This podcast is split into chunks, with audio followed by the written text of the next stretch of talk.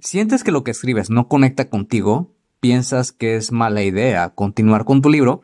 Si es así, quédate porque este episodio es para ti. Mi nombre es Checo Martínez y bienvenido a Vivir de Escribir.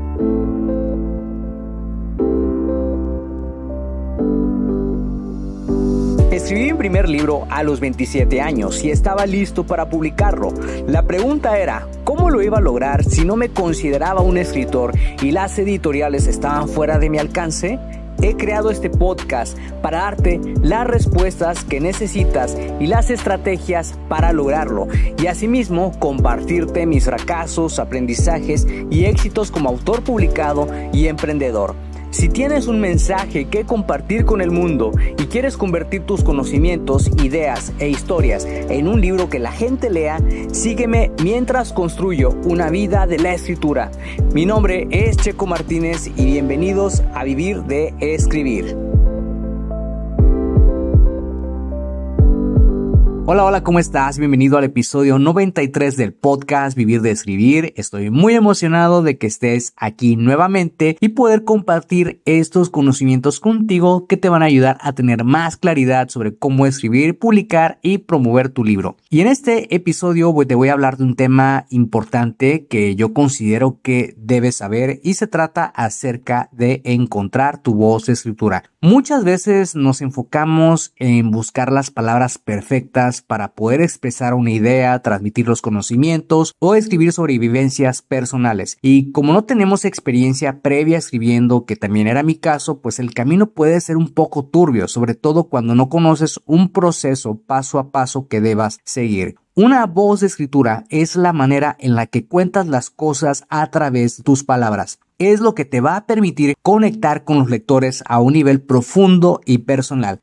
No es acerca de lo que tienes que decir, por ejemplo, la trama o los personajes, sino la manera en la que comunicas las cosas. Cada palabra que elijas para comunicar tu mensaje es tu voz de escritura es aquello que ha logrado que millones de lectores conecten con autores como J.K. Rowling, eh, Stephen King, entre otros. La manera en la que cuentas tu historia importa muchísimo porque es lo que realmente te va a ayudar a que los lectores pues se identifiquen contigo. El problema es desarrollar esa voz de escritura. Cuando yo comencé a escribir no tenía una voz de escritura definida y esto me detenía de progresar con mis ideas y a mí me frustraba muchísimo. No conocía un proceso para escribir el libro y todas las ideas terminaban en el tintero. En el momento en que realmente me tomé en serio escribir el libro fue cuando empecé a escribir con soltura. En mis talleres y cursos online siempre recomiendo a mis alumnos que comiencen escribiendo como si estuvieran contando la historia a algún amigo suyo. Esa es la voz de escritura con la que empiezas. No es lo que tienes que decir, sino la manera en la que vas a comunicar las cosas o tu mensaje lo que realmente importa. Y al principio es complicado comenzar a escribir porque sientes que te van a juzgar, nunca has escrito antes y piensas que deberías agarrar más experiencia o sientes que no vas a estar a nivel de los grandes escritores. Y hay una frase que una de las personas que sigo y que más admiro que se llama Jeff Hoyes dice, eres un escritor, solamente tienes que comenzar a escribir. ¿Por qué? Porque ya tienes una voz con la cual puedes comunicar lo que quieres transmitir a las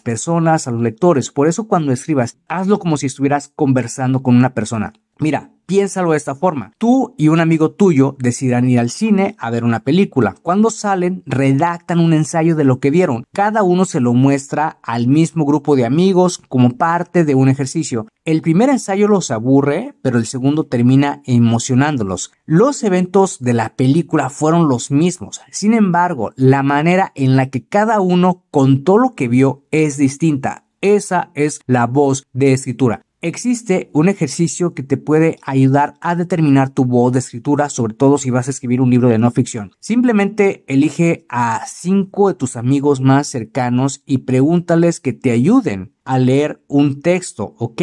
Envíales este texto, pídeles que lo lean y que lo definan en una sola palabra. Identifica las palabras que tengan más semejanza estas palabras pueden ser el comienzo de tu voz de escritura y úsalas para determinar una postura con la que realmente te sientas cómodo para contar tu historia. La voz de escritura es algo que va a ir cambiando con el tiempo, ¿ok? En mi experiencia, a mí me tomó 11 libros, encontrar la voz de escritura con la que me siento más cómodo contando las historias que quiero crear. Algunas de las herramientas y estrategias que me ayudaron a moldear mi voz de escritura fueron los libros que he leído, la retroalimentación de los lectores, seguir escribiendo más libros, autoeditar mis propios libros, ¿ok?